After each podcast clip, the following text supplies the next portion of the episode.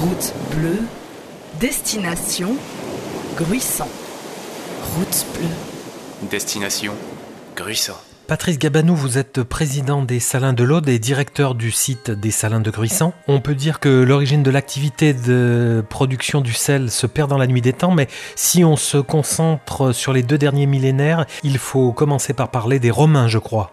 les Romains ont structuré oui, euh, la, production qui était une production euh, empirique, hein, puisqu'il y avait Pécus, qui était un ingénieur romain qui a structuré les salins qui portent son nom encore, les salins de Péquet, qui sont les salins mortes. Dans l'Aude, les Romains avaient euh, structuré structuré aussi les sites de production dans la Narbonnaise, qui était la première région. Hein.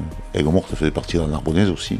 Il y avait le salin d'Estarax, qui est le plus ancien, je pense sur la commune de, de Bage. Et après, il y a tous les salins que l'on connaît sur, le pourtour des états narbonnais. Et, ensuite, les salins sur lesquels nous sommes aujourd'hui, de Gruissant, de Port-la-Nouvelle et de la Palme, qui se sont construits sur le cordon dunaire, mais euh, dans les années 1000 à peu près. Alors, qu'est-ce qui s'est passé sur le dernier siècle? Alors, sur le dernier siècle, il a été construit des grands salins.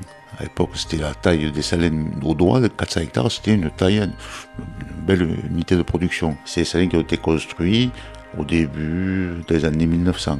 1880-1900, les salins de Gruissant qui ont été construits par une société lorraine. C'est Madame Le Danois, une ingénieure qui est venue, chose rare en 1910, une dame ingénieure qui est venue construire ce salin aidé par Paul Marty, qui était le saunier du salin de Périac, qui existait bien avant, qui est un petit salin qui faisait 50 hectares.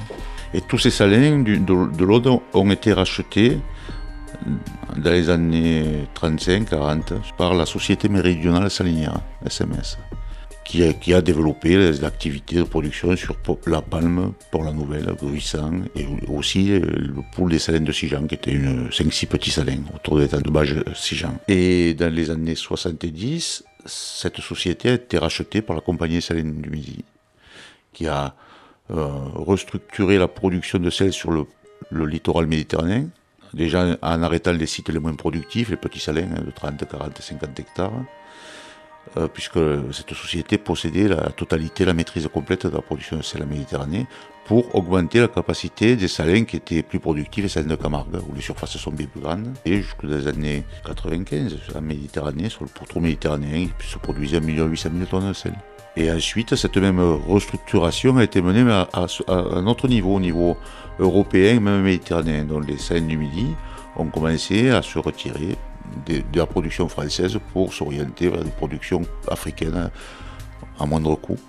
De 1 800 000 tonnes de sel produits en Méditerranée en France, on est aujourd'hui à une capacité de production de 500 000 tonnes, je pense, pour les salins du Midi.